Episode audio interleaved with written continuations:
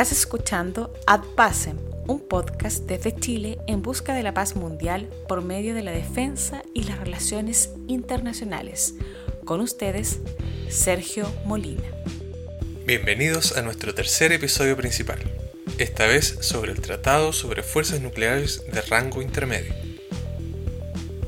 El Tratado sobre Fuerzas Nucleares de Rango Intermedio, también conocido como el Tratado INF por su sigla en inglés,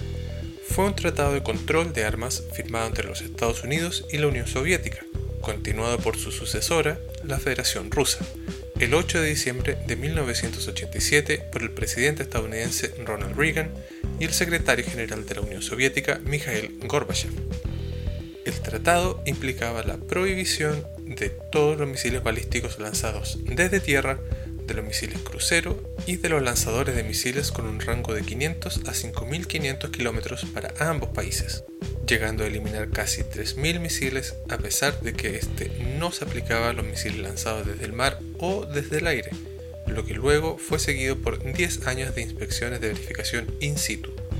Hasta mediados de la década de 1970, los sistemas de misiles que apuntaban hacia Europa Occidental representaban una amenaza limitada, porque tenían baja precisión, su carga útil se limitaba a una sola ojiva, demoraban un tiempo considerable en prepararse para el lanzamiento, eran difíciles de ocultar y carecían de movilidad. Es por eso que eran vistos predominantemente como armas defensivas. Sin embargo, cuando la Unión Soviética desplegó por primera vez en marzo de 1976 un nuevo sistema de misiles que tenía mayor movilidad, era más fácil de ocultar. Contenía tres ojivas nucleares y tenía un alcance justo por debajo del mínimo para un misil balístico intercontinental, también conocido como ICBM por su sigla en inglés, las alarmas se encendieron en Europa, ya que este podía claramente ser considerado como un arma ofensiva. Los Estados Unidos, por otro lado, a pesar de las preocupaciones manifestadas inicialmente por las naciones europeas, consideraron sus armas nucleares y aeronaves estratégicas suficiente disuasión contra un posible ataque de la Unión Soviética. La presión desde Europa a los Estados Unidos para presentar una respuesta conjunta a la implementación de este sistema de misiles mejorado aumentó, ya que el no hacerlo podría ser percibido como debilidad y señal de una posible desventaja en el contexto de las fuerzas nucleares europeas. Así es como los ministros de Relaciones Exteriores y de Defensa occidentales, reunidos en Bruselas,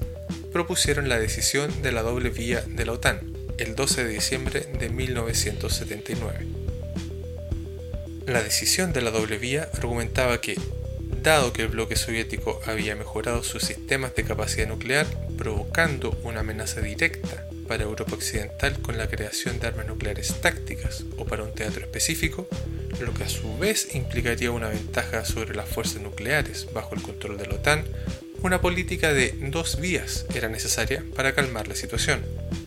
Estas dos vías implicaban que la OTAN, en primer lugar, eliminaría mil de sus 7.400 armas nucleares tácticas en Europa como una señal de buena voluntad antes de iniciar negociaciones bilaterales entre los Estados Unidos y la Unión Soviética con el fin de limitar este mismo tipo de armas nucleares.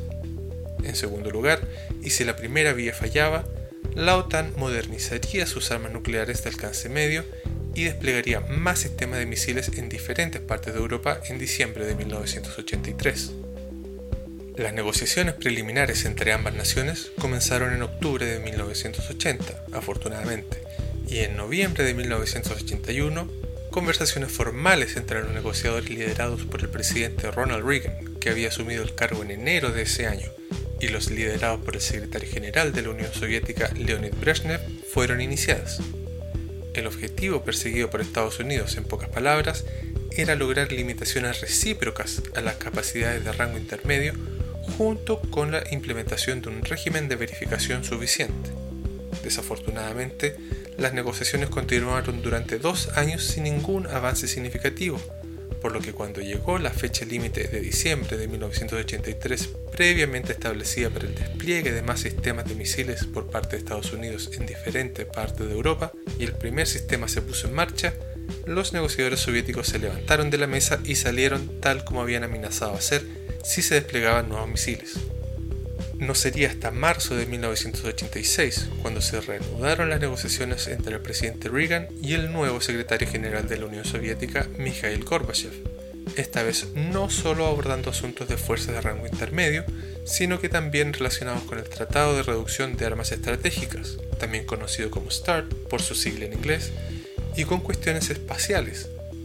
Unos meses más tarde, la cumbre de Reykjavik entre Reagan y Gorbachev resultó en un acuerdo en el que ambas naciones se comprometieron en principio a eliminar los sistemas INF de Europa y a iguales límites globales de 100 ojivas de misiles INF. El texto final del tratado fue acordado en septiembre de 1987 y oficialmente firmado en diciembre del mismo año. Ambas naciones comenzaron a trabajar y para junio de 1991 los Estados Unidos habían destruido 846 de este tipo de armas, mientras que la Unión Soviética había destruido 1846, alcanzando un total de 2.692 misiles, incluyendo sus sistemas lanzadores y sus vehículos transportadores. Unos meses más tarde, cuando la Unión Soviética se disolvió en diciembre de ese año, los Estados Unidos consideró a 12 de las naciones postsoviéticas como herederas de las obligaciones adquiridas por el Tratado INF y por tanto continuaron las inspecciones in situ de todos los sitios INF relevantes y significativos hasta 2001, cuando el tratado había determinado que éstas acabarían y las inspecciones de cumplimiento fueron principalmente reemplazadas por verificaciones satelitales. Desafortunadamente, en 2007 el entorno internacional había cambiado, lo que llevó al presidente de la Federación Rusa, Vladimir Putin, a reclamar que el tratado INF debía revisarse a la luz del desarrollo militarista de otros países que deberían incluirse en el tratado. Esta declaración fue seguida por amenazas de retiro unilateral del tratado por parte de Rusia, agregando como justificación el despliegue de un sistema de defensa antimisiles por parte de la OTAN, al parecer, los funcionarios rusos pensaron mejor las cosas y en lugar de simplemente abandonar el tratado y arriesgarse a un empeoramiento de su posición internacional, en 2008 comenzaron a violar de manera encubierta los términos del mismo al probar misiles de crucero con el alcance prohibido por el tratado, aunque esto fue obviamente negado por Rusia. Esta práctica continuó a lo largo de los años con violaciones registradas por los Estados Unidos y sus aliados de la OTAN en 2013, 2014, 2017 y 2018, acusaciones que fueron también negadas por Rusia con el extra ahora de echar la culpa a Estados Unidos argumentando que los funcionarios estadounidenses estaban buscando una razón o pretexto para abandonar el tratado. Otras voces han postulado que la razón de la actitud de Rusia hacia el tratado INF radica en el hecho de que China no era parte del tratado y querían incorporarla porque estaba acumulando fuerzas de rango intermedio sin control, que los sistemas antimisiles de defensa desplegados en Europa por los Estados Unidos podrían supuestamente ser adaptados para convertirse en sistemas ofensivos, e incluso que el uso de drones o vehículos aéreos no tripulados violaría la letra y el espíritu del tratado. Estas últimas acusaciones han sido obviamente rechazadas por las autoridades estadounidenses, aunque si fueran en parte verdad, podrían ser vistas como una manera de empujar a Rusia del tratado o como un esfuerzo concertado de ambos países para matar al tratado debido a su creciente preocupación por el desarrollo de las fuerzas de rango intermedio chinas. En octubre de 2018, Estados Unidos declaró su intención de retirarse del tratado, aunque aún no formalmente, argumentando que años de violaciones de los términos del tratado por parte de Rusia hacían que la situación fuera insostenible y que la necesidad de contrarrestar o contener las crecientes capacidades de rango intermedio de China para proteger a las fuerzas estadounidenses estacionadas tan lejos de China como Guam era esencial.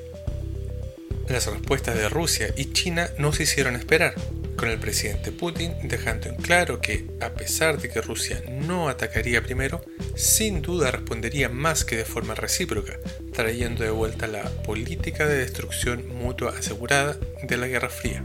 y con el Ministerio de Relaciones Exteriores chino pidiendo a Estados Unidos reconsiderar seriamente las implicaciones de retirarse del tratado.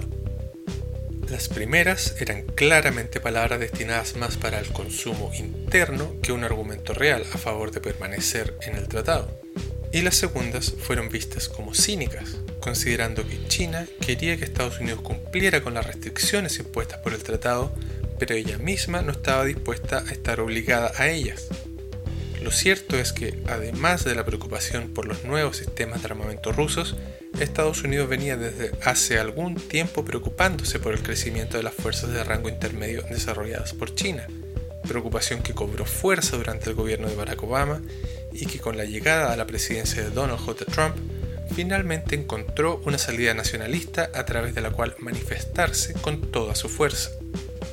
Los puntos de vista prevalecientes en Washington durante la década del 2010 con respecto a este asunto se dividían en tres bandos.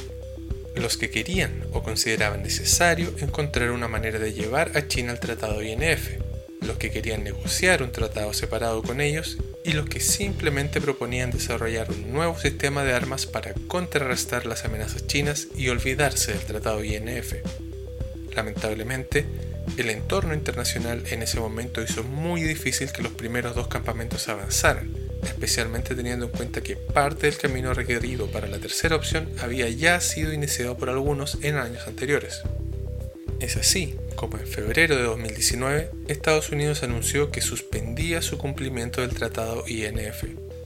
Seis meses más tarde, en agosto de ese año, el gobierno de Donald J. Trump formalmente anunció que se había retirado del tratado, marcando lo que algunos creían era el comienzo de una nueva carrera armamentista a nivel global. Lamentablemente, las posibilidades que algunos veían a principios de los 2000 para agrandar el tratado y convertirlo en un pacto global parecen ahora muy escasas, aunque la esperanza nunca se pierde y los esfuerzos para negociar nuevos tratados de control de armas deben continuar. Bueno amigos, ese es el final de este episodio. Gracias por escucharnos. No olviden suscribirse al programa en su aplicación de podcast favorita y si realmente les gustó, pueden ayudarnos a crecer a través de una contribución mensual al convertirse en secretario, cónsul o embajador en patreon.com slash podcastadpasem y formar parte de nuestra comunidad. Nuestro tema musical es proporcionado por Kevin MacLeod bajo una licencia Creative Commons. Soy Sergio Molina, despidiéndose. Hasta la próxima y sigan avanzando hacia la paz.